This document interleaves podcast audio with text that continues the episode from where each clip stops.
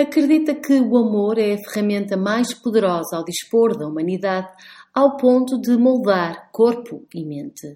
Ricardo João Teixeira, psicólogo clínico, professor universitário e investigador, é o nosso convidado do podcast da Parentalidade Consciente, uma conversa sobre neurociência, adolescência e amor que mergulha nas teorias para as aplicar à vida prática.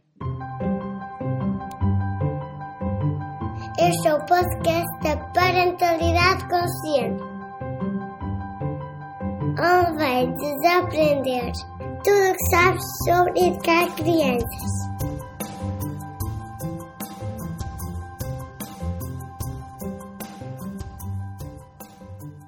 Bem-vindos a mais um episódio do podcast da Parentalidade Consciente. Bem-vinda, Mia, mais uma vez a estas, estas conversas que, que deixa-me começar por dizer têm tido um, um, feedback tão bom. Temos ouvido tanto. Sim, sim, esta terceira temporada tem, temos tido assim umas conversas muito fortes.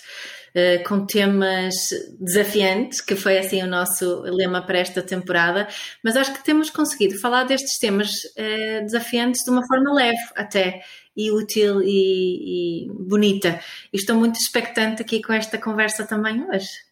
É verdade, nós hoje temos um, um, convidado, é o Ricardo João Teixeira, é psicólogo e é psicoterapeuta. Bem-vindo, obrigada por estares aqui connosco neste espaço de, de partida. Deixa-me dizer-te que assim que me cruzei a primeira, assim, a primeira vez contigo, uh, pensei logo, caramba, ele tem mesmo perfil para o podcast, porque há aqui um alinhamento entre aquilo que tu, que tu pensas e o teu trabalho também, e o trabalho da, da Academia da Parentalidade Consciente e da, e da Mia. Senti logo isso.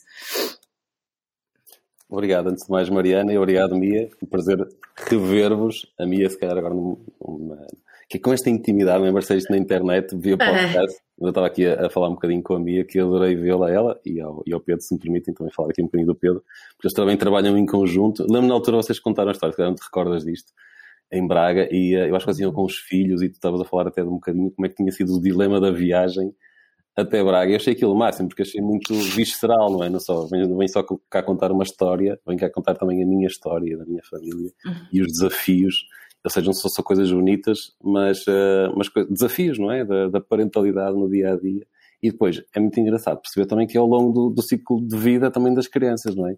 Eu lembro, por exemplo, quando, quando li, também há bocadinho estávamos a falar sobre isso, o Educar com Mindfulness da Mia, fez todo sentido para mim, porque se o tipo de abordagens ativava muito mais os sistemas de culpa, não chegava a vergonha, mas chegava a da culpa, já estou a fazer mal, isto não estava a ter certo. Uhum. E depois uh, percebi que, de uma forma prática, embora na teoria pronto, sempre fui um curioso, gosto bastante de ler, tento-me fundamentar, mas faltava assim alguma coisa que me desse segurança. Portanto, obrigado, Mia, por aí e obrigado também por este convite e pela simpatia. Olha, tu... obrigada, nós do Carta. Estavas aqui a falar dos ciclos da, da, vida das crianças, não é? E falaste do Educar com Mindfulness da minha, e a minha depois tem, tem, tem também o Educar com Mindfulness na adolescência, que, de, que de alguma forma será aqui o nosso, o nosso tema central desta, desta reflexão de hoje que à partida, uh, Ricardo, é, é, sempre uma altura que nós vemos uh, como uma altura difícil, uma altura de grande afastamento não é? entre, entre os pais e os filhos e que não é necessariamente assim, pelo contrário, não é? Pode ser uma, uma eu acho que utilizei a palavra, uma metamorfose, não é? E uma oportunidade Sim. para nós também um, reconhecermos os nossos filhos e nos reconhecermos também. Mas de facto há aqui uma série de crenças associadas à adolescência que é importante desconstruirmos. Eu acho que as adolescências atuais são muito mais desafiantes. Pronto, se calhar um bocadinho kafkianas também, pegando aqui um bocadinho.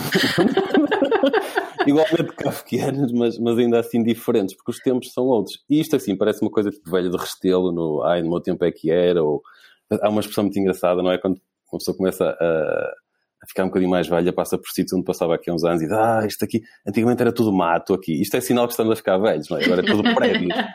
e esta, estas adolescências, não é?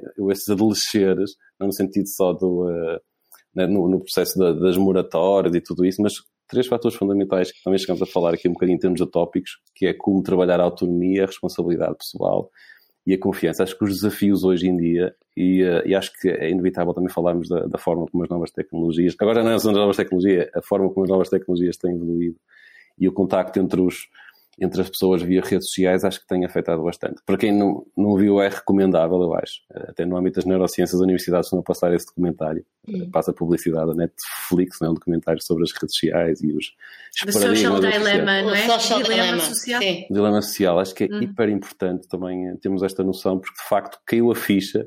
Acho que vai cair a ficha também em termos legais, mas já caiu em termos neurocientíficos de que há excesso de informação. Aqui há uns anos lembro que estávamos os videojogos, não é? E a informação, a forma como isto potenciava, por exemplo, déficit de atenção e, um, e coisas assim do género, dificuldades no sono, a ansiedade, a depressividade, são dois aspectos que muitas vezes estão. É, são aspectos diferentes, mas que estão muito relacionados, não é? Perturbações do humor e perturbações da, da ansiedade e do stress. E, portanto, os stresses hoje em dia, eu acho que são ligeiramente diferentes ou algo diferente daquilo que eram os stresses, se calhar, dos anos 70, dos anos 80. Já para não falar nas variações socioculturais e económicas, mas hoje em dia, sobretudo, as redes sociais e, a, e as novos agentes de informação têm sido bastante preocupantes, digamos assim. Funcionam bem e depois funcionam um bocadinho naquela lógica quase, ah, não queremos saber muito, não, não queremos saber, é, damos, esta, damos isto e agora faz lá com isto aquilo que tu queres numa lógica de, de livre-arbítrio, como se as crianças conseguissem decidir determinadas coisas, mas que não conseguem. E às vezes estão a dar metralhadoras a crianças de 5 anos. Isto é uma descrição hum. terrível, não é? Sim. Como se fosse possível a pessoa ter uma noção, ou a criança ter a noção de que eu posso fazer isto quando eu quiser, ou posso usar quando eu quiser. E não, o cérebro literalmente fica viciado. Já temos esta noção de que quando passamos muito tempo perante determinados estímulos, as zonas do cérebro que são ativadas têm que ver com isso. E, portanto, esse tipo de dilemas tem promovido comportamentos mais diferenciadores e com outros tipos de mecanismos de defesa, nomeadamente dissociação, uh, problemas ao nível da, da, da, internalização e externalização de comportamentos. Da externalização vamos falar até um bocadinho, porque a Mariana fez esta proposta, né? falámos dos comportamentos agressivos e tudo, tudo aquilo que tem sido dificuldades, se me permite, eu vou puxar aqui um bocadinho a brasa para a sardinha da psicologia, no que, tem, no, no, que tem sido, por exemplo, problemas ao nível da regulação dos afetos ou regulação das hum. emoções. Hum. E estas dificuldades na regulação, portanto, temos dois níveis de regulação ou dois, quer dizer, temos um espectro, não é? Da regulação, hiporregulação e hiperregulação. E para a regulação, quando temos graves dificuldades ao nível da, da regulação, portanto, não conseguimos regular, e para a regulação, coisas assim muito rígidas. Isto em termos, em termos de uma conceptualização não só clínica, as pessoas têm um bocadinho esta noção, podemos pensar na hiperregulação como as pessoas que têm tendências mais obsessivas, até compulsivas, não é? Muito rígidas. Muito organizadas, muito inflexíveis, não é? De alguma forma, pessoas mais inflexíveis, sim falamos de caráter de inflexibilidade e é bom, Mariana, tocar nesse tema porque a flexibilidade é, é, tida como um fator enorme em termos de adaptação. Já Darwin o definia, não necessariamente nestes termos, já Celia também assim falava, com o síndrome de adaptação geral, quando falava no stress como sendo adaptativo, e também falamos agora, mais recentemente, com as novas abordagens centradas na flexibilidade psicológica, nomeadamente uma das abordagens terapêuticas que é a terapia de aceitação e compromisso, muito utilizada com crianças e também com adolescentes. Uhum.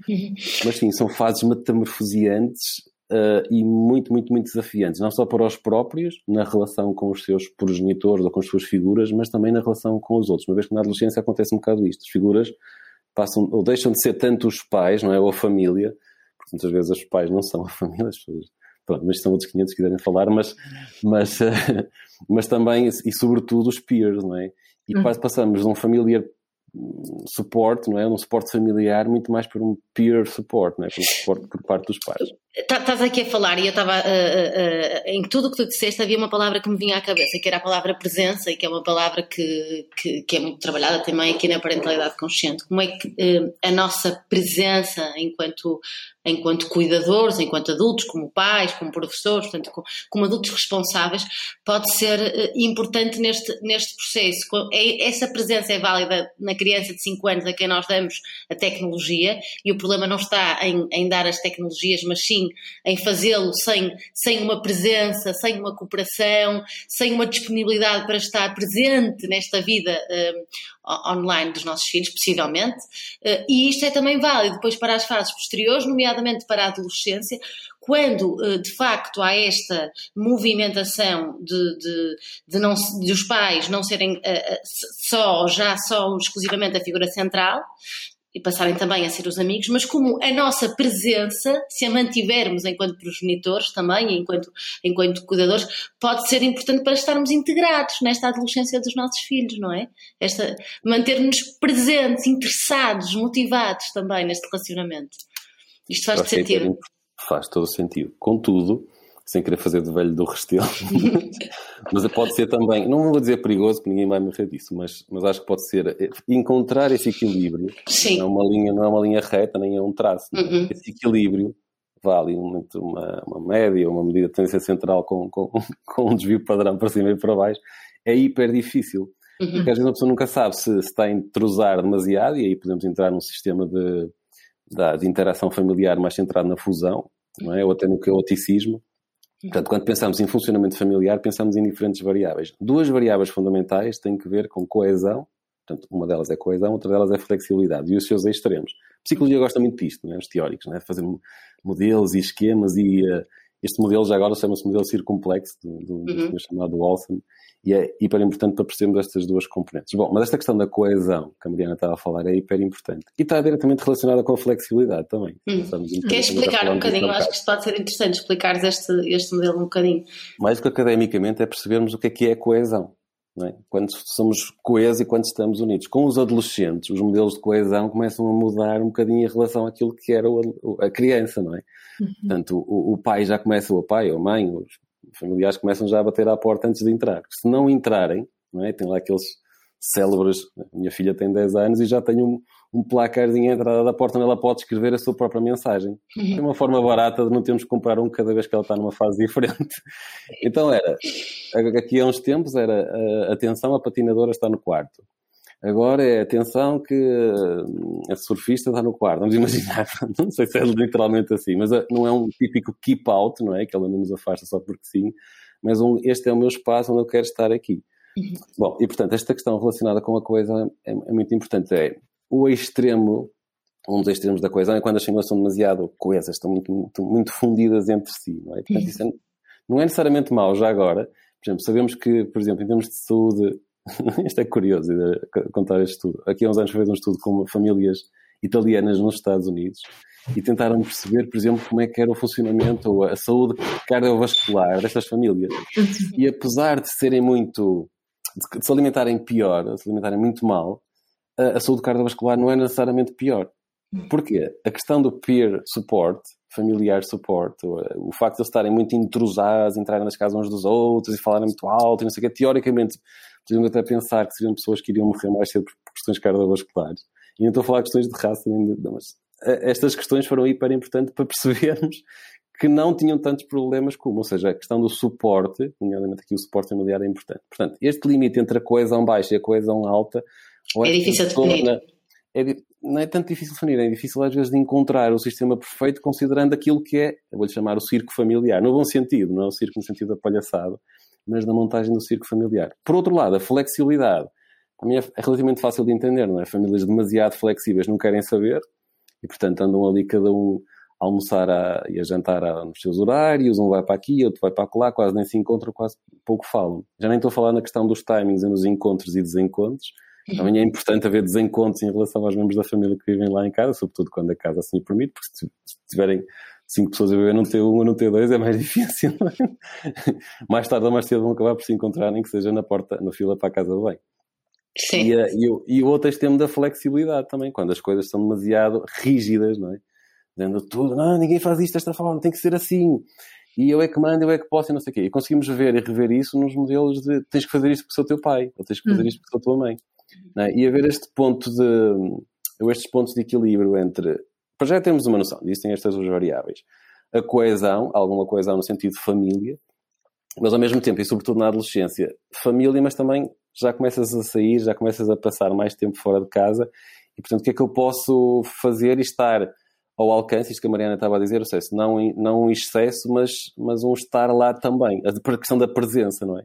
acho que é e estava agora a pensar, a ouvir-te, e entre aí aquelas três palavras que disseste, ou, ou conceitos que falaste há bocado, Ricardo, da confiança e responsabilidade social, eh, pessoal, e disseste mais um... Autonomia. Autonomia, Autonomia não é? E, e, são três, três eh, pontos de termos em atenção quando avaliamos esta coesão e flexibilidade? Sim, claro. Embora o modelo do Olsen não, não fale tanto nisso, mas podemos ir por aí, uhum. faz todo o sentido. Ou seja, há, há, eu acho que qualquer processo de parentificação, não é parentificação, qualquer processo de relação parental uhum. deve ser promovido pela autonomia. Não sou só eu que uhum. digo, os estudos assim. Sim, claro. Uhum. Sim. É difícil muitas das vezes tentar encontrar aqui o equilíbrio otimizado, vamos chamar assim, que não é perfeito, entre a autonomização e a responsabilidade. Aquela velha frase, não é? Uh, maior liberdade, maior responsabilidade. Exatamente. Uhum. E ter esse tipo de ligação sem que as coisas aconteçam, ou tendo uma noção que é uma margem de manobra também, porque os filhos não nos contam tudo e não é suposto. Muitas vezes acontece nas consultas dos pais dizem, ele já não fala comigo, ela já não fala comigo, passa-se alguma coisa, fala, fala com ele, depois tu falas a seguir, manda um e-mail a dizer, então o que é que ele disse? E isto deixa-nos num dilema terrível, não é? Uhum. E uh, eu costumo dizer, quando se fala com, ou quando se trabalha com famílias em que isto acontece, não é pisar ovos, é pisar cascas de ovos muito, muito, muito subtil, porque depois se não contamos ou se não dizemos nada, depois as famílias dizem, ah, pois este tipo já não serve, eu quero alguém é que, uhum. que me conta aquilo com o meu filho, com a minha filha. Está Depois a questão da confiança. Confiança é hiper importante. Não no sentido só do, uh, do estou aqui para ti, mas confio em ti. E este aspecto da confiança é hiper importante. Uhum. Nós temos imensos estudos feitos ao longo da história da psicologia comportamental com bebés sem agora querer uh, explorá-los em excesso, mas tem que a confiança é tudo para a vinculação. Não é? Bebés que mesmo tendo a noção, portanto, perante situações vá simuladas em que parece que eles vão cair, por exemplo, mas se tiver uma figura à frente, normalmente os estudos eram feitos com mães, em que a mãe dizia, venham ao meu encontro, bebés tendo aquela ilusão de que iam cair, aquela ilusão ótica, acreditando, acreditando, sentindo que a mãe estava ali, aproximavam-se da mesma. Isto não é só por valente em tenra idade, mas é importante percebermos que a tenra idade é hiper importante na, na estruturação do sistema nervoso, uhum. do sistema nervoso central do sistema nervoso periférico.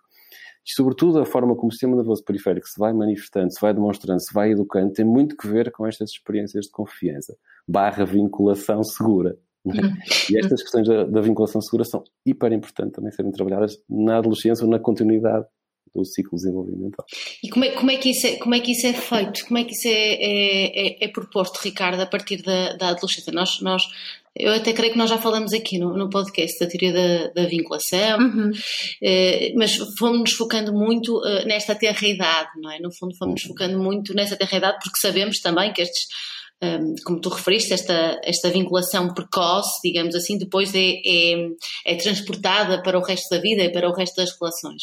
Mas um, o que é que nós podemos continuar a fazer, se quiseres, neste processo vinculativo com, com os nossos adolescentes? E quando eu digo nós, não, não digo só pais, não é? Porque, porque nós adultos, enquanto sociedade também, e, e, e quando elementos eh, da sociedade, temos um papel que vai muito além do papel de pais com os nossos filhos, não é? Eu, eu, eu, sinto essa responsabilidade com os amigos dos meus, dos meus filhos, com crianças com quem me cruzo, com adolescentes com quem me cruzo. Portanto, esta ideia de que, de que nós não estamos a educar só os nossos filhos, pelo contrário, nós somos uma influência, podemos ser uma influência mais ou menos significativa na vida de muitas crianças e de muitos jovens com os quais nos cruzamos também, não é? Eu acho que há uma, uma uma metáfora, uma analogia muito interessante, que é, ao educarmos as nossas crianças, devemos tentar não ser os carpinteiros, ou ser um carpinteiro, mas ser um jardineiro. Uhum. E esta diferença entre o carpinteiro e o jardineiro eu acho que é hiper importante. É gira, não é? Depois se ficarmos só pela teoria da coisa... Certo, tudo na vida. Não nada. Hum. Mas é muito importante o que o, o poder dos afetos e das emoções. Acho que não devemos negligenciar, não no sentido só da compreensão daquilo que são os mecanismos de regulação não é? ou, desregulação emocional. E depois, dentro da regulação e desregulação, temos as questões da regulação interpessoal das emoções. Cada vez mais se fala nos modelos de regulação emocional interpessoal, no sentido da corregulação. Da corregulação, portanto, uhum. aspectos da interioridade, do eu com o eu, mas da interação. E, portanto, dentro desta sincronia, digamos assim, e da forma como vamos aprendendo e vamos interagindo com, e no âmbito até da parentalidade, também para não extravasar demasiado, é importante percebermos duas coisas. Primeiro, que somos mamíferos e que, como mamíferos, temos manifestações fisiológicas, emocionais, que são potentes, ou seja, tanto podemos fazer muito mal como podemos fazer muito bem. Quando somos educados com afeto, com amor, com carinho, com compreensão, isto não é clichê, é mesmo importante. Há estudos na área das neurociências que demonstram exatamente isso. Há bocado estamos a falar um bocadinho da obra da Sue Gerard, que apesar de ser psicanalista, também estuda neurociências. E, e aí para importante percebermos a forma como o amor vai moldando o cérebro das crianças. Ou seja, as manifestações do amor, não só no comportamento, mas também no desenvolvimento cerebral. Se já sabíamos isto em estudos, por exemplo, com animais, nomeadamente com macacos, a forma como a, a, presença da mãe, o cheiro da mãe, o pelo da mãe, isto nos macacos, vai afetando o desenvolvimento cerebral, mas em crianças que foram privadas das suas figuras de vinculação, o desenvolvimento neurocognitivo não é o mesmo. Em estudos americanos de larga escala, muitos anos, não é? com amostras grandes, não é muitos anos, com um N grande, Uh, foi demonstrado que, de facto, por exemplo, em testes de inteligência, né, isto vale o que vale, é? porque somos muito mais apologistas, de uma forma geral, das multi-inteligências, mas em testes de QI, os miúdos que tinham tido pouco contacto, tinham tido vinculações uh, pouco, pouco proximais, digamos assim, com as suas figuras, não tinham desenvolvimentos cerebrais tão bons, o que quer dizer, ou tão interessantes, o que quer dizer depois em testes de QI, tinham resultados piores. Uhum. Já, para, já, já para não falar na psicopatologia. Quando falamos em desregulação emocional e psicopatologia, estamos a falar de modelos de, de defesa mamífera e, portanto, estes sistemas de percepção de ameaça ao longo da vida, em que os próprios progenitores, por desvinculação, podem ser uma ameaça, não uma ameaça no sentido vou-te fazer mal, claro. mas não te, não te faço nada. Então, se não te faço nada, se não estou presente, o cérebro não se desenvolve da mesma maneira. E, portanto, há uma série de privações associadas a esta não é bem esta simbiose, mas esta, este contacto, esta, esta transação, não é?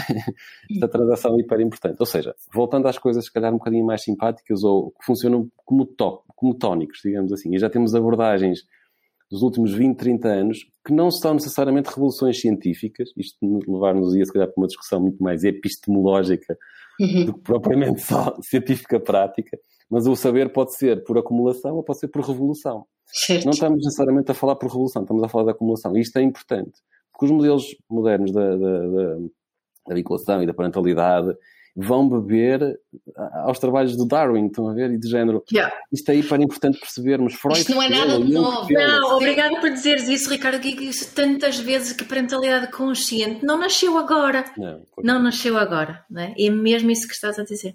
É, temos várias pessoas relacionadas com psicologia de desenvolvimento que foram, temos, tivemos, que, que estudaram os modelos evolucionários uhum. e, portanto, dos modelos evolucionários de nós como espécie, comparando-nos com algumas outras espécies, uma vez que nós não, não, conseguimos fazer experiências connosco como fizemos, ou como fazemos com animais, não é? Como nos uhum. E, portanto, existem questões éticas aqui ligadas. Já apenas falar das questões da Segunda Guerra Mundial e das questões éticas e a forma como a psicologia evoluiu, são outros 500, mas daria outro podcast. Isso é mas muitas coisas evoluíram desde então em torno daquilo que é a compreensão daquilo que é a manifestação de stress, ou de distress, neste caso, o desenvolvimento do sistema nervoso, o desenvolvimento das nossas emoções e o desenvolvimento das nossas interações. Mas aí é para importante percebermos o quê? Que é como é que nós florescemos como espécie. E esta palavra, florescimento, uh, florescimento idiosincrático, depois tem que ver também com a zona do, do, do sim, podemos dizer do país, mas da zona do planeta onde nós estamos. Ah, quando vemos os estudos, por exemplo, sobre a felicidade, ou se quisermos, provavelmente já viram isto, mas há um documentário chamado Happy. Uhum. É muito engraçado. Então vemos como é que é a felicidade, a percepção de felicidade em diferentes pontos do planeta. É muito subjetivo. Claro. Mas de uma forma geral sabemos que o cérebro humano não está preparado para ser feliz. Oh, lamento. O cérebro humano está preparado para, para responder perante adversidades, não é? Para Exato. se preparar para a luta, para a defesa, para a fuga. E ao mesmo tempo, da mesma forma como temos isto, não é? Um sistema de luta ou fuga, de congelamento, de freeze, perante as adversidades, também temos sistemas extraordinariamente complexos relacionados com vinculação positiva. Uhum. Vinculação positiva, o que é que estamos a falar? Carinho, amor, proximidade, calor, generosidade, compaixão, autocompaixão. Sim, estamos a falar disso. E a presença barra atenção plena são veículos de, de, de, acesso, digamos assim, a esta emocionalidade. Temos hoje a noção que crianças que, por exemplo, têm comportamentos. Nós temos comportamento, eh, isto ainda está a ser estudado de uma forma geral, pelo menos daquilo que é o meu entendimento. O que é, que é o reflexo, por exemplo, de compaixão? Reflexo, não é? Do cuidar do outro. Nós temos este instinto. Nós somos seres cuidadores. Faz parte do nosso envolvimento como espécie. Nós somos um mamífero mais dependente. Claro. Nós saímos do ventre é. da mãe com o workshop, já vou fazer coisas giras. Não, nós temos Somos os mais inteligentes, claramente. Este, este cruzamento entre a psicologia, a biologia e a neurociência, e também adicionava aqui a antropologia, um, é fundamental para percebermos o, o, o, ponto onde nos podemos encontrar na parentalidade e em, nas escolhas que fazemos como, como pais, mães, educadores, cuidadores. Estarias de acordo com isso?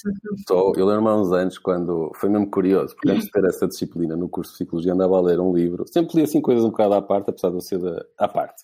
era, sou curioso em geral. Escolhi uma área, que é cognitiva comportamental, mas lia uh, outras abordagens. Lembro, por exemplo, de ler a Françoise Dolto, que é psicanalista, e eu estava a estudar cognitiva comportamental. Lembro de ler o Desmond Morris, tem um livro extraordinário, penso que é O Animal Humano, qualquer coisa assim, já não me recordo muito bem, mas o Desmond Morris era muito conhecido, portanto, era um, um antropólogo que estudava exatamente a forma como nós funcionávamos em, em equipa, em colaboração. Uhum. O que mais me chamou a atenção, apesar de não ser grande fã de futebol, foi a forma como ele estudou as tribos de futebol. Uhum. Porque é que nos pintamos daquela maneira e porque é que o ponta de lança se chama ponta da lança, não é? Uhum. Portanto, aquele que vai atacar, que vai marcar o gol e muitos outros fenómenos que eu achava assim o, o máximo para compreender. Uhum. Sabemos que, de uma forma geral, o, o, não é o pensamento, o pensamento, os atos altruístas. Desde tenra idade, nós vemos crianças a fazerem isto com os animais, não é? Sim. Ai, coitadinho, deixa-me ir lá amparar. Porque, de facto, de alguma forma, a não ser que tenhamos, eu vou falar de coisas atrozes, mas que existem. No livro da Sue Jarrett, por exemplo, que é um amor importante, fala de crianças que foram encontradas em caixotes de lixo. E, e que depois entraram também dizem. E estas crianças, quando são estudadas, o seu desenvolvimento neurocognitivo, sobretudo numa fase inicial, pode entrar ali, não em falência, mas em, em graves paranços, não é? ou em retrocesso até, e é muito difícil depois uma, uma, uma, estimulação posterior. Não só em termos neurodesenvolvimentais, cognitivos, mas sobretudo também em termos emocionais. Portanto, fica um bocadinho mais centrado no modo luta-fuga, proteção, e muito menos nos modos de carinho, é tal vinculação positiva que falavas. E, e, e, depois a influência que isso tem, na realidade, também na, na saúde física. Sim, é? Que também temos muito. É que, é que esta, esta, esta conexão entre tudo é que é tão importante. Falar, e eu sinto muito isso, Ricardo, não sei se estás de acordo. Isso que estás a dizer é que tu, tu, tu vinhas da área da cognitiva comportamental, mas que complementas com, com outras coisas. Não te podes desligar e olhar só para o comportamento e desligar de tudo o resto. Tem que haver aqui uma, uma, uma transdisciplinaridade que eu acho que ainda estamos assim no início disso, dessa, dessa dessa sim... hum. Pelo menos fala assim, o termo, pelo menos na psicologia, chama-se integração, não é? Uhum. Portanto, ser, ou ecletismo, não é? ser uhum. eclético, já esteve na moda, agora está menos na moda, mas acho que é importante percebermos que existem modelos primordiais. Eu acho que, independentemente da área, da psicologia, do, da modelo, da corrente, estas questões da biologia deviam ser, deviam ser dadas e dadas à séria.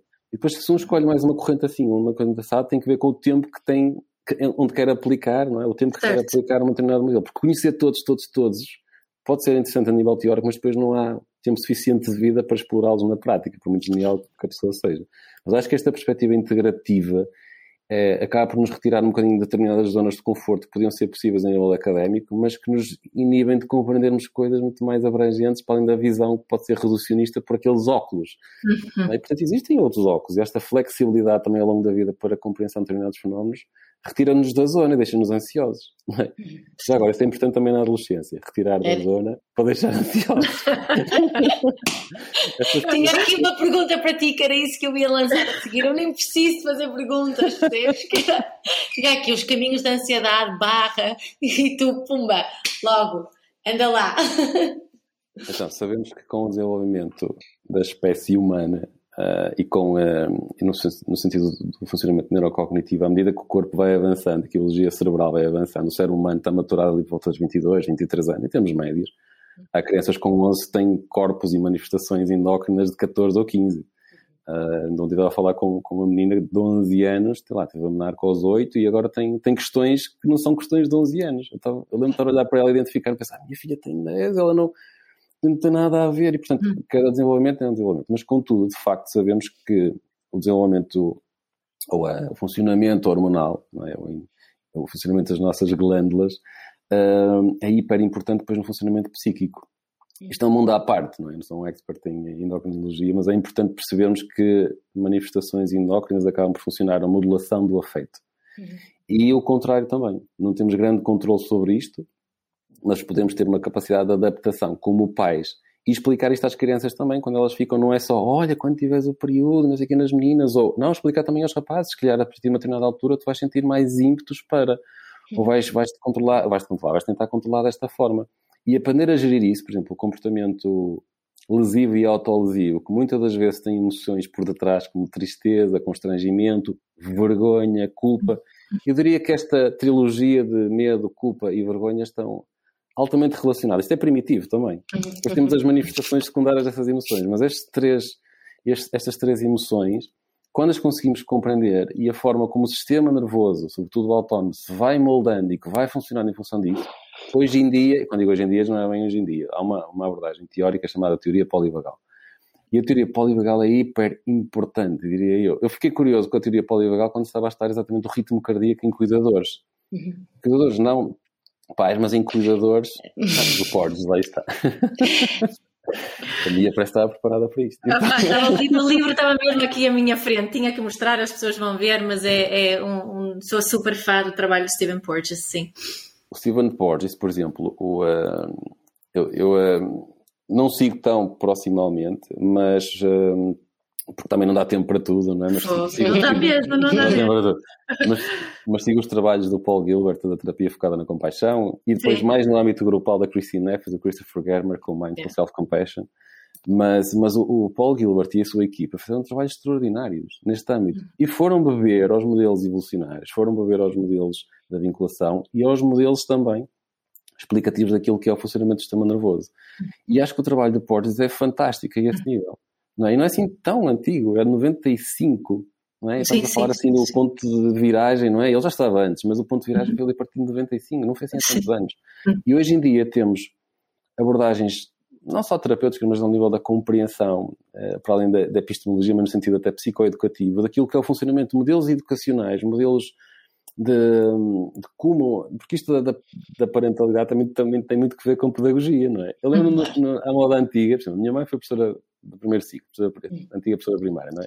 E muitas das vezes, como ela dava aulas no meio pequeno, os, os próprios pais diziam: oh, professora, você dele, dele que nós em casa não temos tempo para isto e não sei o quê. A minha mãe sentia aquela pressão adicional de ter que cuidar de três, ainda por cima também tinha que cuidar dos outros meninos, dos, uhum. dos outros pais, em que ela tinha que ser mais do que uma professora, tinha que ser quase uma mãezinha deles. Uhum. E, hoje, e portanto, os pais também têm que ter esta noção pedagógica, não só do eu vou fazer isto, mas vou cuidar deste, deste encéfalo humano, de alguém que saiu dentro de mim, ou que faz parte da minha vida e que eu tenho que aprender. Aprender com ele, nesta lógica interativa, mas também ensinar a, primeiro, uma das grandes competências, a tranquilizar-se, é uhum. hiper importante, o reflexo de calma. Uhum. Eu lembro-me, não necessariamente o, o Porges, mas um, um senhor chamado Benson, que era ilogista. E o Benson começou a estudar o resposta de relaxamento. Portanto, o que é que ele estudou? Aquilo que já existia, feito anteriormente, não é? A resposta do relaxamento muscular progressivo e outros, e outros modelos de relaxamento, mas ele começou a estudar isto em, em, eh, em doentes com problemas é? do, do foro cardiológico e apercebeu a médio e longo prazo que doentes que faziam exercícios respiratórios e exercícios de relaxamento tinham menos segundos episódios. Isto depois deu origem a coisas na, na, na, psicologia relacionadas com tipos de personalidade, inibição social e stress. E, portanto, stress e cardiologia têm uma resposta. Como é que nós podemos extrapolar isto depois para. Ou extrapolar. Aplicar isto. Aplicar isto no, no modelo desenvolvimental na adolescência. É hiper importante percebermos que a forma como o nosso sistema nervoso autónomo trabalha e, sobretudo, as ativações parasimpatéticas estimulam feixes nervosos que depois dão aporte e dão feedback e modulam a manifestação do afeto.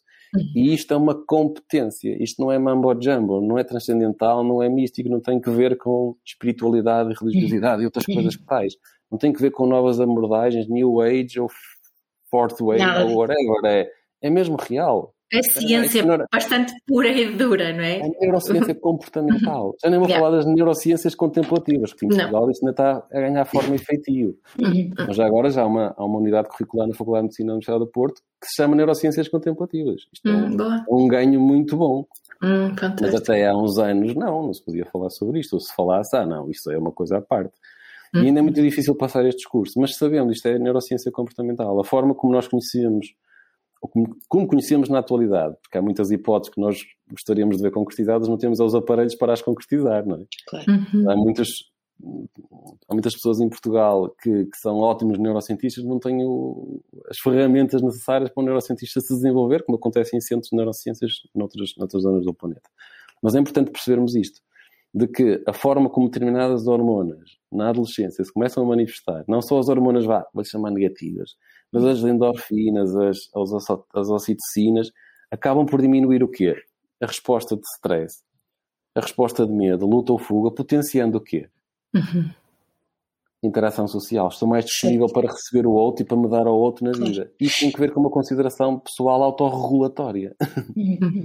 Mas para além, para além desta questão uh, hormonal, é? uh, que, que, se manifesta na adolescência e que foste referindo, há também uh, questões do ponto de vista do desenvolvimento cere cerebral propriamente dito, não é? Nós sabemos que para além da, da, primeira infância que há um, um, um, um enorme, as sinapses são, são mais rápidas do que, do que o 4G, não é? Até há assim uh, frases deste género. Sabemos que a adolescência é também uma fase de um, de um enorme desenvolvimento cerebral que explica também, mais uma vez, ou que suporta estas, estas transformações e estas novas dinâmicas. E é importante nós compreendermos isto para nos relacionarmos e compreendermos os nossos adolescentes, é? porque muitas vezes há falta de compreensão da nossa parte. Não é? Achamos que eles já são adultos, não é? Nós achamos, eu acho que nós achamos de repente que eles já são adultos é uma, o que a Mariana está a dizer é super importante. Muitos pais ficam a sentir-se mal por isso, género, a sentir-se mal, género, ah, pronto, então é, é, desenvolvimento cerebral, não é? E como dizia Piaget, que as crianças não são os adultos em miniatura, da mesma forma que o cérebro de uma criança ou de um adolescente não é o cérebro de uma criança ou de um adolescente em miniatura. Certo. Está a desenvolver-se. Está a desenvolver-se. E esta maturação, não é? quando a caixa craniana vai crescendo ou quando o, o nosso encéfalo se vai desenvolvendo. E este, este desenvolvimento tem muito a ver com a interação. E a forma como nossos, é assim, nós estamos a falar de transformações estruturais, aquilo que estamos a falar há bocado sobre o poder do afeto e desenvolvimento com, com, com as figuras de vinculação, tem muito a ver com desenvolvimento não só funcional, mas também estrutural, ou seja, o cérebro e as estruturas cerebrais não se desenvolvem, não crescem da mesma forma. Não tem só a ver com estimulação neuro, por eletroestimulação, não é? Por neurotransmissão elétrica. Também tem a ver com isso. A nossa capacidade de percebermos isto, eu acho que é, se, se me permitem, eu também estou aqui a refletir um bocadinho como pai, que é, não é só numa lógica de pronto, agora é assim, não há nada que eu possa fazer. Hum. Portanto, se o cérebro está doente, e já, estou no, já nem estou a falar, porque também não é a minha praia, dos problemas do neurodesenvolvimento. Hum.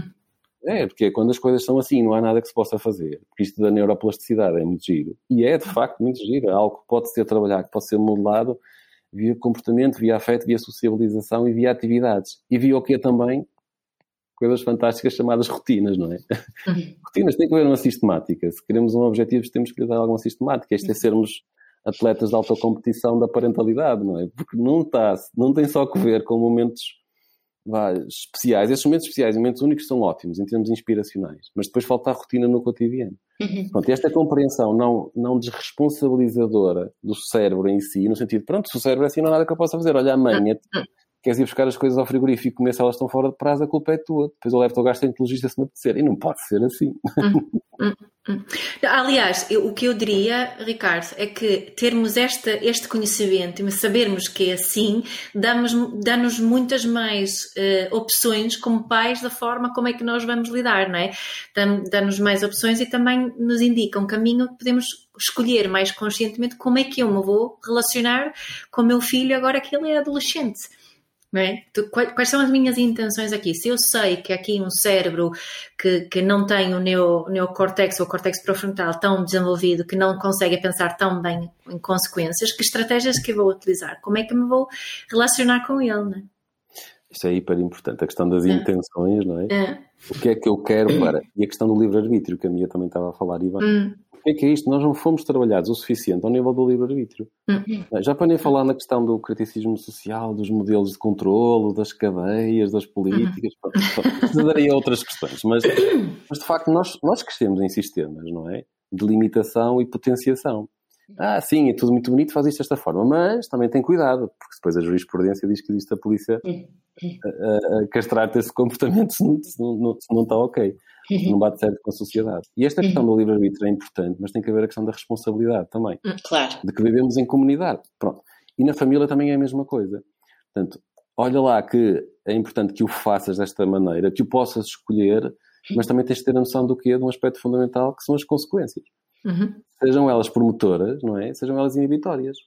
De uma forma geral, podemos dizer que nós, como animais, é importante dizer isto porque muitos destes modelos foram extrapolados modelos animais, não é? os pavlovianos e skinnerianos, mas de facto já temos uma consideração suficientemente interessante em termos da neurociência comportamental para perceber que isto funciona assim também na prática. E mais importante do que isto, não é mais importante, na verdade é tão importante como é algo fascinante chamado modelagem, não é? Portanto, uhum. é muito importante dizermos as coisas, mas também sermos os agentes de modelagem. Sabes que, um desafio para os pais. Sabes que há bocadinho eu estava, estava, a ouvir falar quando falaste, davas o exemplo da tua filha, da, que agora punha à porta o quadro e que ela ia requisitando o seu espaço. E eu estava a pensar como nós eh, não, não devemos trabalhar esta, esta autonomia e este respeito pelo espaço pessoal e também a responsabilidade pessoal desde sempre com os nossos filhos e não esperar que de repente na adolescência uh, tudo surja, não é? Portanto, esta questão do consentimento, do espaço pessoal, do, do bater à porta do quarto. Eu, eu, eu tenho uma filha com 5 anos e se ela está no quarto dela, eu bato-lhe à porta e digo: uhum. Posso entrar, Frederica? Uh, neste sentido de ir progressivamente trabalhando estas, estas, estas, esta trilogia que tu falaste no início da conversa, não é? da responsabilidade pessoal, da autonomia e da confiança, e não esperar que haja aqui um, uma, uma, uma, uma, alteração abrupta das coisas, não é? que possamos ir fazendo e trabalhando estes conceitos desde sempre, progressivamente, naturalmente. E falando sobre eles, sem medo e sem receios, dando exemplos de por exemplo, aquela questão não é só prevalente, por exemplo, na terapia de casal muitas vezes fala-se nisso, não, é? não criticar o eu, mas sim falar sobre o comportamento, não é? Olha, não gostei da forma como tu te comportaste uhum. comigo, da forma como falaste, e não, estás sempre a falar mal, estás sempre a falar uhum. alto, és sempre o mesmo, és sempre a mesma. Eu lembro-me da, da minha supervisora nesta área, dizia que era o típico a conversa começa com vai levar o lixo e termina com és um bêbado como o teu pai. E depois não interessa o que anda ali no meio, só sabemos que vai dar aquilo porque é um esquema de uhum. funcionamento. E temos esta noção de que é hiper importante a forma como comunicamos e arriscando de alguma maneira também expondo-nos, falando das nossas dificuldades, nossas angústias, de género, olha, eu também tive esta dificuldade.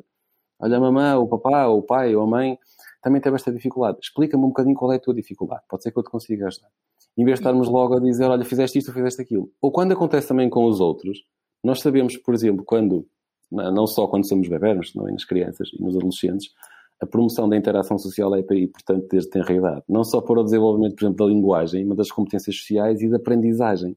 Uhum. Aprendizagem social, não só no comportamento eu tenho que me comportar direitinho, mas muito por modelagem.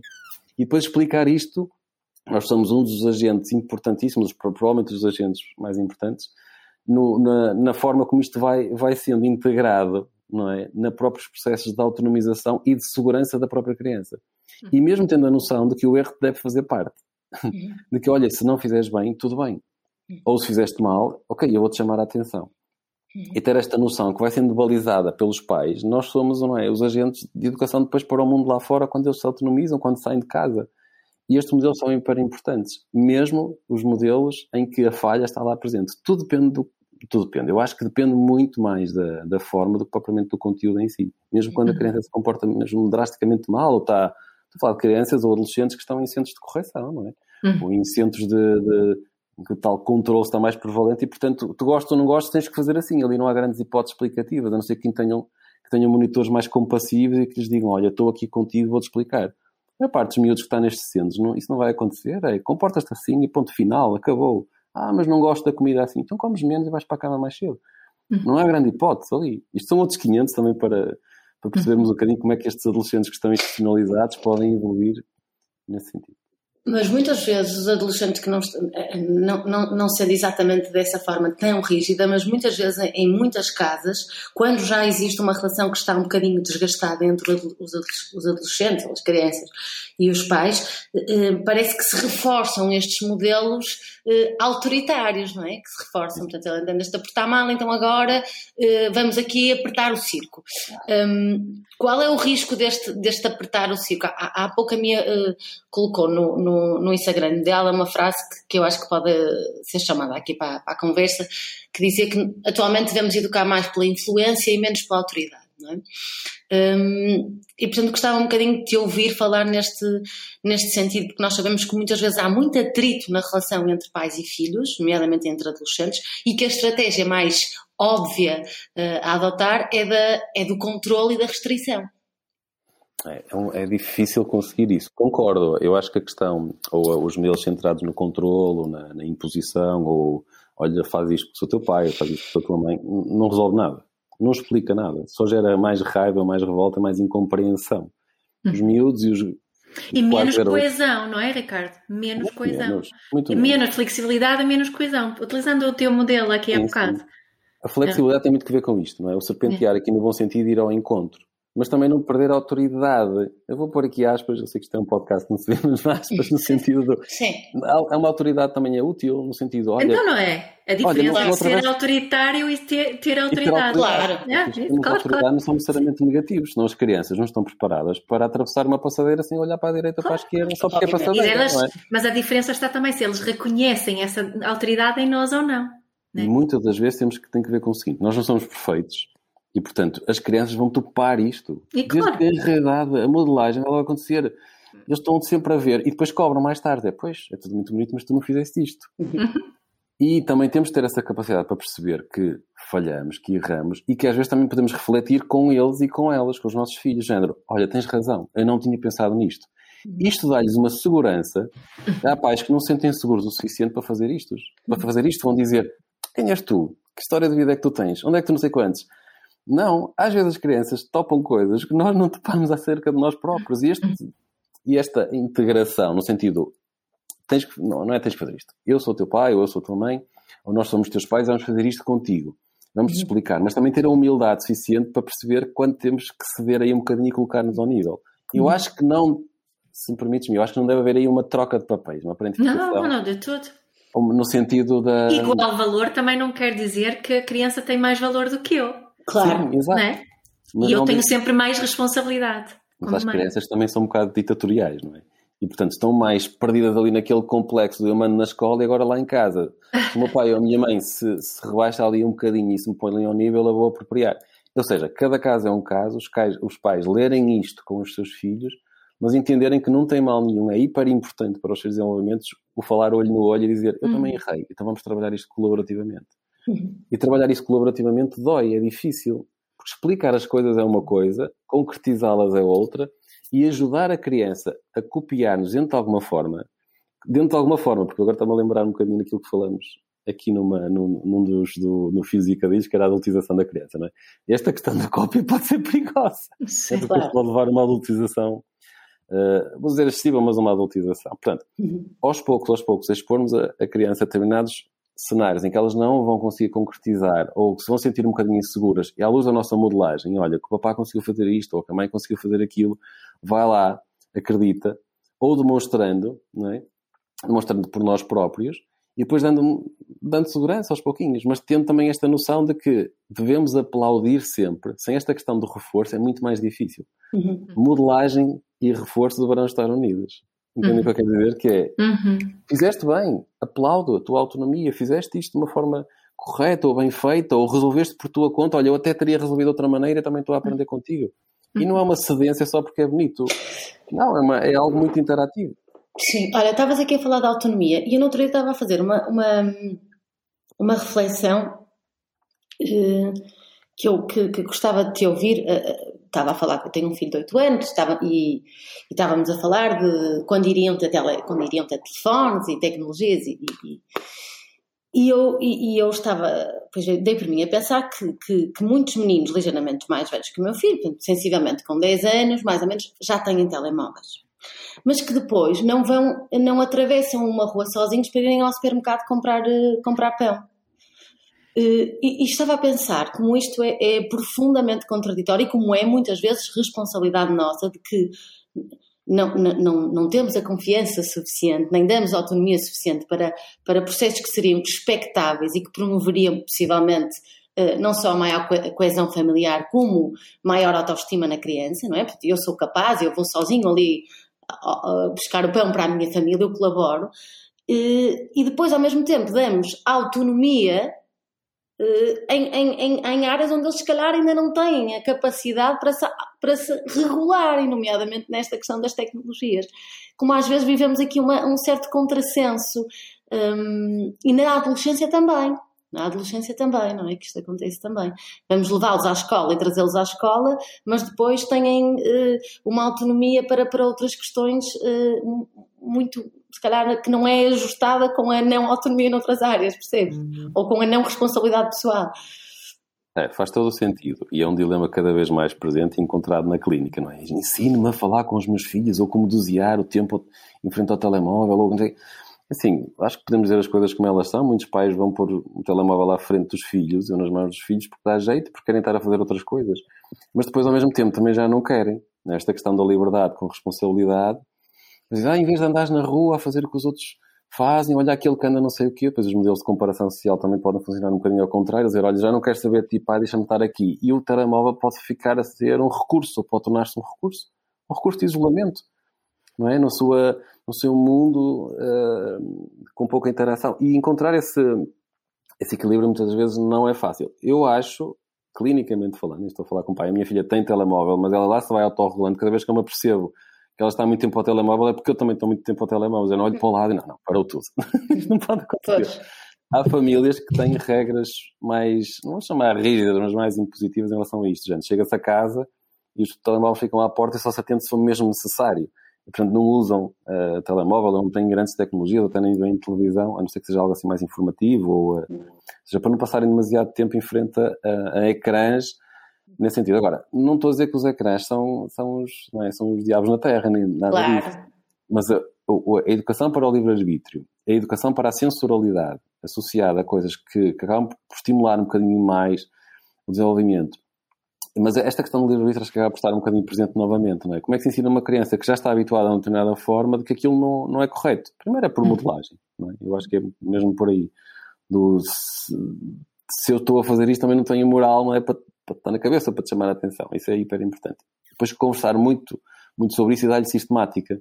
A criança, se calhar no primeiro dia, ou segundo, ou primeira semana, o adolescente vai, vai regatear, ele vai dizer, olha que os meus amigos todos fazem isto, portanto és um mau pai ou és uma má mãe. Mas aprender a dosear isto numa, numa lógica que seja, vá, uh, auto e heterorregulatória e dando o exemplo. Mas é importante uma variável aqui também importante, que é a variável tempo para termos esta sistemática. Senão não vai ter outro tipo de recompensas. O miúdo que vai lá para fora, para a rua, apreciar o final do dia, ou se vai dar uma volta de bicicleta, porque não está o telemóvel, vai precisar de uns dias ou de umas semanas para começar a, a sentir-se bem neste tipo de atividades que para ele seriam alternativas, mas depois podem se tornar mais naturais, digamos assim. Uhum. Não sei se, se foi tanto no sentido que, que estavas a perguntar, Maria. Não, não, não, não, sim, foste, porque acho que porque a questão onde eu queria aqui tocar é um, era tocar aqui muito no ponto da, da, da confiança. Uh, porque às vezes eu estava mesmo a pensar isso, como é que nós não confiamos, não, como é que eu não posso eventualmente não confiar no meu filho de 10 anos para ir uh, à rua de baixo buscar o pão, mas confio nas suas competências para gerir. Uh, de estar uh, sozinho no YouTube a ver vídeo atrás de vídeo atrás de vídeo sim, e não controlar nada disso, né? Sim, não é, é, não é questão dele ter o telemóvel ou de ir ao YouTube. É como é que eu posso dar um livre-arbítrio total numa, nessa questão e depois não, não, não confio nas suas competências para descer a rua e comprar pão com 10 anos e atravessar uma, uma passadeira, não é? Uh, São níveis é... de perigosidade diferentes. É? Um deles São é tipos de perigos diferentes. São tipos diferentes, não é? Uns deles podemos antecipá-los, não é? No sentido, ah, se ele atravessa a passadeira e não olha, e depois se alguém o vai raptar, e depois não sei o quê, depois não sei quantos, temos imensos bichos papões, os nossos medos mentais, que projetamos e levam-nos a recear. Ali, apesar de haver o parental, como é que se chama? Control, não é? Na, yeah. Nos YouTubes e assim, uh, não temos controle sobre tudo. Não. Um dos meus dilemas pessoais, por exemplo, não foi com o YouTube, mas foi com o TikTok foi. Eu próprio não estava a par, não ligo nada ao TikTok. E quando dei por ela, estava a, minha filha a contar-me coisas e, uh, e até um, uh, um sobrinho da minha, da minha mulher também eh, passou por uma situação semelhante, ele com 11 anos. Quando damos por ela, uh, no, no, no que diz respeito à minha filha, depois em relação ao, ao sobrinho da minha mulher foi outra coisa, mas situações, algo assim, alerta amarelo a passar a vermelho, coisas relacionadas com o TikTok. Eu pensei, como é que isto me passou ao lado? Eu não estava hum. a controlar isto da mesma forma como controlam, olha, anda de bicicleta sozinha, atravessa a passadeira ou começas a ir à padaria sozinha. Uhum. Já agora isto foi um dilema pessoal, porque a minha filha começou a pedir coisas que eu próprio ainda não estava preparado para fazer. Papá, quero ir à padaria sozinho, dás-me dinheiro e eu vou lá. E eu, tipo, gavião ali a ver, vai. E ela sabia que eu estava a ver, não é? Porque não quis fazer esta coisa do vou-te perseguir, fazia assim, seria assim um bocadinho esquisito. Mas ela, não ficas assim à distância, tens que confiar em mim. Pois, depois, isso também tem a ver, nós estamos aqui a, a, chegar ao fim, mas também tem a ver com os nossos próprios gatilhos, porque eu sou exatamente ao contrário. Eu super que digo, vai ali à padaria sozinho e se me disserem, oh mãe, vou para o meu quarto ver YouTube, eu, YouTube? Na realidade tem a ver com, também, isto leva-nos aqui uh, aos nossos gatilhos, não é? Aquilo que muitas vezes... Uh, eh, não tem tanto a ver com o comportamento do nosso filho e do nosso adolescente também, tem a ver também com a forma como nós o recepcionamos e com os medos e com as crianças que nós temos por trás um, ehm, desses comportamentos e, desses, e dessas situações. Não é? Muitas vezes tem a ver connosco, não tem a ver com eles. Eu acho que são coisas, eh, são relativamente, são bastante diferentes, não é? Não, não, acho que não dá para pôr no mesmo patamar. Assim, em termos emocionais dá para pôr no mesmo patamar, mas em termos de, ah, vou chamar de gestão, é, é, diferente. Até porque os filhos não estão a ver-nos no telemóvel, normalmente, não é? O que é que estamos a fazer, o que deixamos de fazer. Estamos a responder um e-mail, estamos a ver um vídeo no YouTube e que tipo de coisa é que estamos a fazer. Não sei que o façamos com eles. E depois dar-lhe um bocadinho essa competência decisional, no sentido, vais fazer isto de outra forma. Não é um script tão concreto como vais fazer este percurso até à padaria, entregas o dinheiro, recebes o dinheiro. Temos menos controlo. Uhum. E, e depois, uh, é a questão do penso eu, Mariana, do o que é que ele está ali a fazer e que tipo de informação é que está a receber, hum. não é? E, uh, e, como é que isto pode afetar, não é? Nós temos noção, e há bocado estamos a falar também do, do, social dilemma, não é? A forma como isto como afeta, não é? O desenvolvimento uh, cerebral e a forma como isto potencia também psicopatologia. Não estou a dizer que todos os miúdos estão enfrentando telemóvel vão ter psicopatologia, mas depois quando começam a entrar nas redes sociais, a forma como, como o seu cérebrozinho é moldado pelo peer pressure em função de algo que eles não estão a ver acaba por afetar. Mas eu acho que a preocupação não é tanto essa. Até, qual é a preocupação, Mariana? Se calhar, se quiseres partilhar aqui um bocadinho, quando eles estão muito tempo em frente ao computador, é pelo excesso de informação ou pelas escolhas que tomam por, por darem aquele clique? Uh, no meu caso em particular, eu acho que depois também depende. Uh, primeiro é o, o que deixam de fazer para estar a fazer aquilo. Ah, ok. E, e, hum, e, e, a mim, e acho que podemos aqui fugir aqui um bocadinho para, para, para a adolescência, é também eh, um bocadinho o isolamento. Por exemplo, se for alguma coisa que é em conjunto, estarmos a ver televisão, estarem a ver televisão os dois, ou, ou em família a ver um filme, portanto, eh, que seja alguma coisa mais partilhada, eh, eu, no meu caso em particular, faz, faz menos confusão do que algo que é muito, também muito isolado, a pessoa sozinha, numa zona da casa sozinha, portanto, isso que há um comportamento também mais típico da adolescência, não é? Daqui de alguma disso. Que eu acho que os adolescentes, Mariana, não estão assim tão isolados como isso pois. quando utilizam uh, o telemóvel, por exemplo, que, que eu noto, tenho dois adolescentes e, e um com 10 anos também. Um, e, e é, é, muita interação social, só que é online, muita, muita, né? A, a minha filha, uh, quando, uh, principalmente agora durante o confinamento, né? para estar com o namorado tinha que ser online né? Eh, e o que é que eles faziam? Estavam sempre, o FaceTime, ele está todos os dias aqui por FaceTime, a nossa casa. Não está fisicamente, mas está por FaceTime. Uh, né? e, e veem filmes, filmes juntos, é? estão no Netflix os dois, há apps onde se pode pôr e estão ali ao mesmo tempo. Uh, portanto, eu acho que também há aqui muito, há muitas necessidades da adolescência que são satisfeitas. Uhum. Então, este ano mais ainda uh, no online. É isto que também te torna eu, eu sinto este gap geracional muito grande, não é? Porque nós achamos que estarmos fisicamente é o mais importante. E se olharmos também, ainda acho que não há ciência suficiente para dizermos quais são os efeitos dessa interação social, se, se realmente uh, substitui ou não o estarmos fisicamente juntos. Mas eu acho que isso, para mim, pessoalmente, uh, torna isto num dilema, um dilema social mesmo, uh, utilizando aqui a, a, o título de, de, do documentário. Não sei o que tens a dizer sobre isso, Ricardo. Concordo, acho que ainda não temos dados, pelo menos daquilo que está ao meu alcance, o que tenha, tenha ficado uhum. a minha atenção. Acho que não temos ainda dados suficientes. Acho que a pandemia também trouxe esses desafios, não é? Sobre Exato. a necessidade do, do uso e recurso então na saúde mental, não é? Pessoas com, com muita idade que não sabiam o que era utilizar um telemóvel, passaram a usar um telemóvel para fazer consultas, não é? Psicologia ou psiquiatria, o que seja. Pronto. Falámos com os nossos familiares, estou a pensar especificamente nos meus pais que tinham telemóveis que, possibilitavam isso, mas não estavam habituados a usar. Portanto, se calhar uhum. usaram tanto o, WhatsApp e o vídeo e a família toda junta no WhatsApp, eles nem sabiam o que isso era, não é? Ou criarem um Facebook para isto, embora não usem muito. Portanto, acho que também os desafios associadas a, ao momento histórico acabam por, por trazer um bocadinho essa, esse, esse, dilema.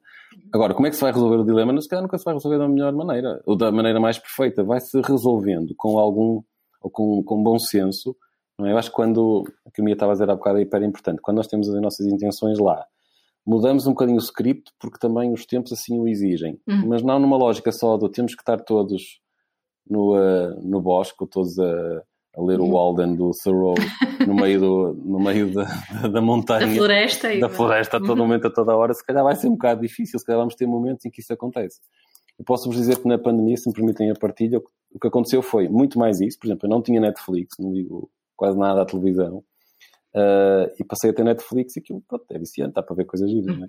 Uhum. E passamos a ter um bocadinho essa rotina do ver. Também mudamos um bocadinho as coisas, que foi, tínhamos menos tempo para a leitura, ou cada um lia um bocado no seu canto, então está-se a tentar, está-se a tentar aos pouquinhos a, do vamos nos reunir para ler.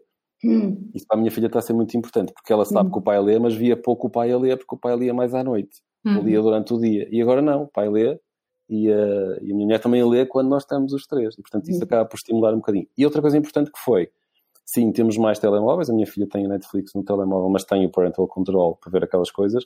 Mas é mais limitado, género, olha, filhota, agora não pode ser, vamos parar. Agora vamos lá para fora. Ah, papai, não quero. Mas olha, vamos andar de bicicleta. E ela, ah, vou com a Nonó, que é o nome da bicicleta dela.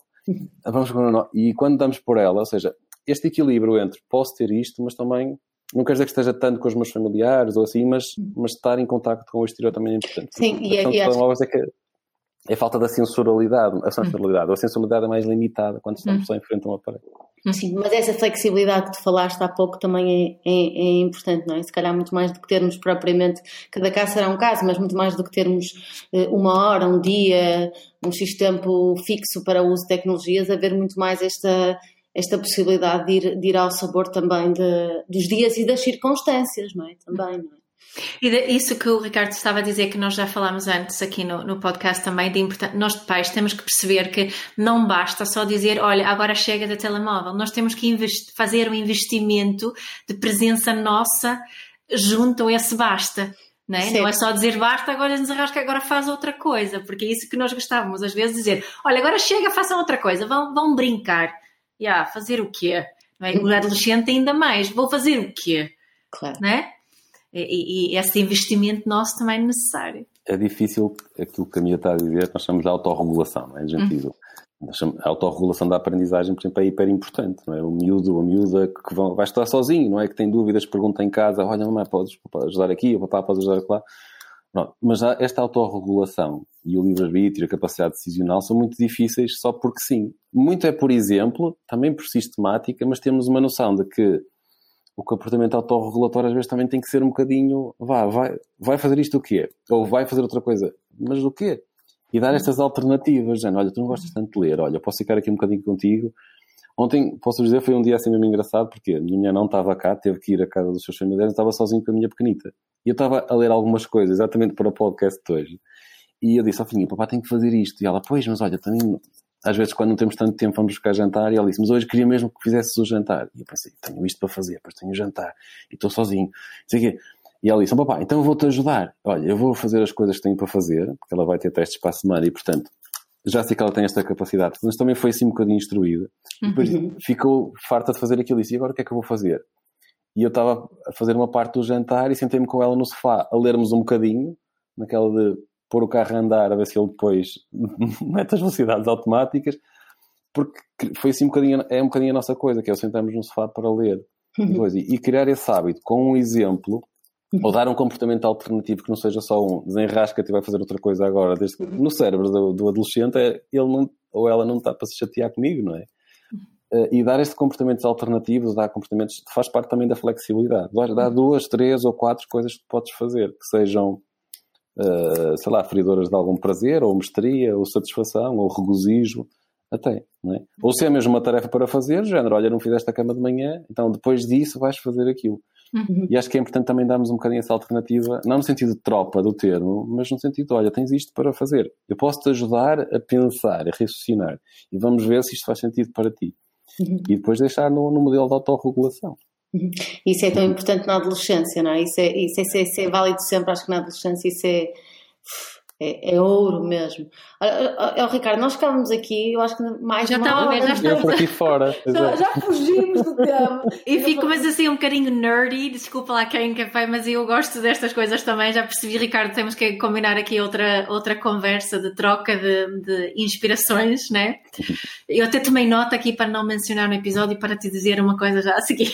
Está bem. Tá bem. Tá então, olha, eh, Ricardo, temos uma última pergunta aqui da, uhum. da, minha para ti, apesar de eu achar que há muitas outras perguntas que, que, que, ficam por responder, mas, mas também nós vamos pôr aqui nas notas depois do episódio as referências a, a ti, ao teu trabalho, para quem quiser. Uh, certeza vão ser muitas pessoas que quiserem fazer mais perguntas, yeah. fazerem diretamente. E também podem ver no Filhos e Cadilhos, não é? Com alguma... Com alguma regularidade, Sim. o Ricardo vai lá, vai lá e ajuda-nos também a, a, responder alguns, algumas questões que nós temos e a refletir, sobretudo a refletir. Então vá, última então, pergunta. a última pergunta, pergunta, Ricardo, é qual, qual é qual é a tua principal uh, intenção como profissional desta área? Vou dizer esta área para não dizer só psicologia desta área da parentalidade, psicologia, relações, não é? Eu, eu, eu não estudei só psicologia, estudei outras coisas antes da psicologia, uhum. portanto a psicologia não veio por. Uh, não veio por exclusão de partes, mas veio quando eu percebi aquilo que eu não queria. Depois achei que queria sociologia, porque era a disciplina que eu tinha tido, e, uh, porque eu venho do, do, do agrupamento 3 Económico-Social, e portanto tinha ideias, que é a Introdução ao Desenvolvimento Económico-Social, Direito e, e, Sociologia. A Sociologia era muito fácil para mim, era muito fácil, fazia sentido para mim, e portanto uhum. estudar não era uma questão, fazia parte. Eu lembro na altura eu tinha um professor extraordinário no secundário que nos punha a, a ver A Noite da Má Língua, recordam-se esse programa, assim. Sim. As pessoas mais novas cá não se vão recordar, que faz nós algo velho. Mas eu, era verdade, eu era pequenina, mas lembro-me. O meu marido é que gostava disso, eu não via que não vivia em Portugal. Portanto, A Noite da Má Língua, que era um, um, programa apresentado na altura pela Julia Pinheiro, se não me engano. Era com a Rita Blanco e o Miguel Chaves Cardoso e o Bernardo Exatamente. E o Zinc. O Zinc. E o Zinc. E o Zinc. E eu não sabia o que aquilo era. Eu não tinha autorização dos meus pais para ver aquilo, ainda por cima aquilo era tarde. E o professor eh, punha-nos a ver aquilo e a debater. Depois, no dia seguinte, nas aulas de Sociologia. E ele tinha a capacidade fantástica de integrar isto, da noite a má língua e os debates, no debate da aula sobre o tema. Ou seja, ele levava-nos, conduzia ali a água ao moinho dele. E, portanto, este professor acabou por, por me influenciar mais tarde, quando, não, quando eu não sabia o que queria. E ele fez-me assim algumas perguntas. O que é que gostas de ler? O que é que te interessa? E eu falei, ah, gosto de esporte e tal, mas nunca vou ser grande esportista, não tenho aquela capacidade de ser sistemática. E perguntou-me assim as leituras que eu, que eu gostava de fazer. Na altura andava a ler um, um, um livro, sem o compreender totalmente, que era um livro do Carl Rogers, o Como Tornar-se Pessoa. Tinha a ver com, com, os livros que a minha mãe tinha lá em casa. E não, não, não tinha compreendido totalmente, não tinha dado nem maturidade para ler aquilo, nem era da psicologia. Eu não era da psicologia, não é? E portanto, ele disse, hum, ainda por cima tens o perfil, tens a personalidade assim mais observador, mais tímido e tal experimenta dar uma vista de olhos à psicologia. E aquilo foi um pau. Então comprei os livros, 12 ano da psicologia e abriram-se assim os olhos. Então, na altura, portanto, foi uma transformação na minha vida quando me apercebi que, que a psicologia, sobretudo a psicologia clínica, podia ser uma, uma área. A psicofisiologia também me interessou muito, a psicologia de desenvolvimento. Mas a psicofisiologia e a psicologia clínica sempre me interessaram. É engraçado agora fazer esta reflexão anos após, que os interesses se mantêm a minha intenção, sem querer parecer clichê, tornou-se muito vou querer ajudar os outros. Vou querer ajudar os outros compreendendo os outros. Não sei a fazê-lo. Eu sentia ímpeto compassivo, depois a abordagem focada na compaixão, a terapia focada na compaixão fez sentido para mim porque tenho um ressoar, tenho um ressoar íntimo, meu para comigo próprio, porque a compaixão tem, é, é interativa, tem que ver com o receber por parte dos outros, permitir-nos receber por parte dos outros. Darmos aos outros de uma forma geral é mais fácil, é fácil para mim dar, não é?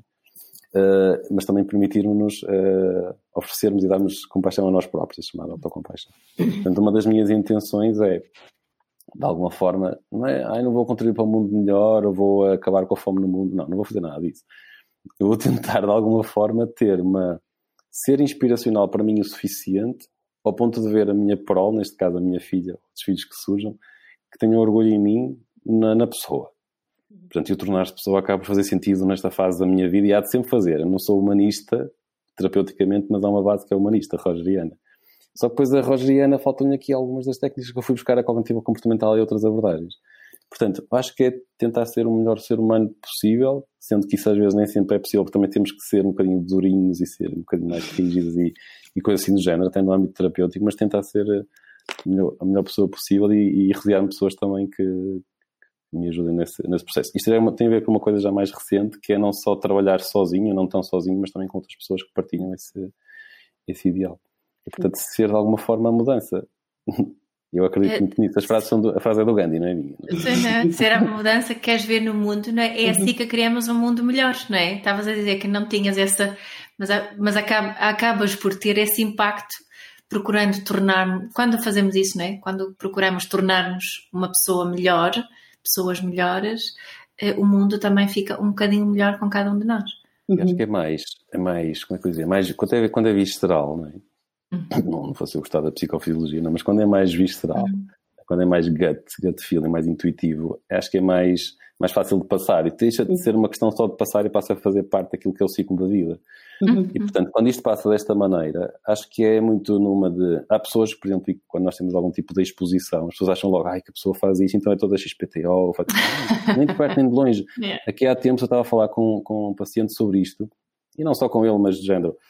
Disse-lhe que tinha deixado de fumar, e ele, ai, mas você fumava. E eu, sim, eu fumava. Ah, mas Como eu pensava é que, uma que era. Pessoa como você? Como é que uma pessoa pessoa que é instrutor de mindfulness, não sei o que, tem um fuma, mas fumava muito. E eu, não, não fumava muito. Ah, então pronto. pronto. Como se a pessoa não pudesse fumar e está ligada à arte. O fumar, para mim, tinha uma, uma representatividade. É, pode ser muito mindful. Era. Eu adorava fumar. E continuo a adorar, só que deixei de fumar por questões... Antes que surjam as questões é, de saúde, que, que vão, vão chegar, inevitavelmente, não quero ter essas questões de saúde e ter que decidir só nessa altura e também não quero dar esse exemplo à minha filha. Embora se os filhos uhum. tiverem que fumar, não é pelos pais serem fumadores. Sim, é? sim. Pronto, mas, mas a minha filha começou-me a dizer: oh, papá, porquê é que vais tantas vezes à varanda? Fica aqui mais connosco. E isso acabou por me moldar. E também não estava muito disposto a passar por aquele sofrimentozinho e da ânsia de. E porque de facto gostava. Podia dar outros exemplos, mas muito. Acho que é a primeira vez que estou a falar publicamente sobre isto, não no sentido de vai, vou deixar de fumar e portanto deixem lá de fumar porque o Ricardo deixou de fumar não, eu sinto-me melhor por deixar de fumar, sinto vontade de fumar na mesma, e o deixar de fumar acabou por ter uma representatividade muito interessante nesta fase da minha vida, considerando a história da minha vida atual. Uhum. Como terapeuta, se isso me moldou? Não, particularmente. Continuo a fazer a coisa da mesma forma. Mas o, uh, o ser pessoa aqui e estar a trabalhar com pessoas é, é faz parte do meu, uhum do meu, do meu objetivo de vida continuar a fazê-lo da forma que eu faço, que é numa, numa forma muito, uma lógica interativa e dialética de aprendizagem mútua. Ricardo, isso acho que é mesmo importante estás a dizer e faz ponto aqui que também com este, com este podcast e com, às vezes penso assim, quando se fala em responsabilidade social, não é, em voluntariado, em ajudar os outros, às vezes eu penso, e, e se calhar tu também pensas minha e nós, que o podcast é também uh, Sim, uma entrega e uma responsabilidade social e uma forma de, de, contribuir para esse, para esse mundo melhor, não é? Portanto, obrigada, uh, Ricardo. Obrigado e parabéns pelo programa também. Porque acho que é assim que, que, somos a mudança também, não é? Somos aos bocadinhos e, e, e, e na maneira também, para terminar, como educamos os nossos filhos, uh, um, quando o fazemos, estamos também a influenciar outras crianças e outras famílias e portanto este, esta semente não é só nos nossos, não é? É, é dos nossos para outros e é o efeito borboleta. Exatamente. Deixa-nos motivados e com, com algum peso ao mesmo tempo, isso, não é? Sim, é. é uma responsabilidade também. É. Mas é natural, faz parte. É. Obrigada, Ricardo. Gostei Obrigado, muito desta conversa. Até breve. Obrigada. Beijinhos. Beijinhos para vocês. Obrigado. Beijinhos. Este é o podcast da Parentalidade Consciente, onde vai desaprender tudo o que sabes sobre educar crianças.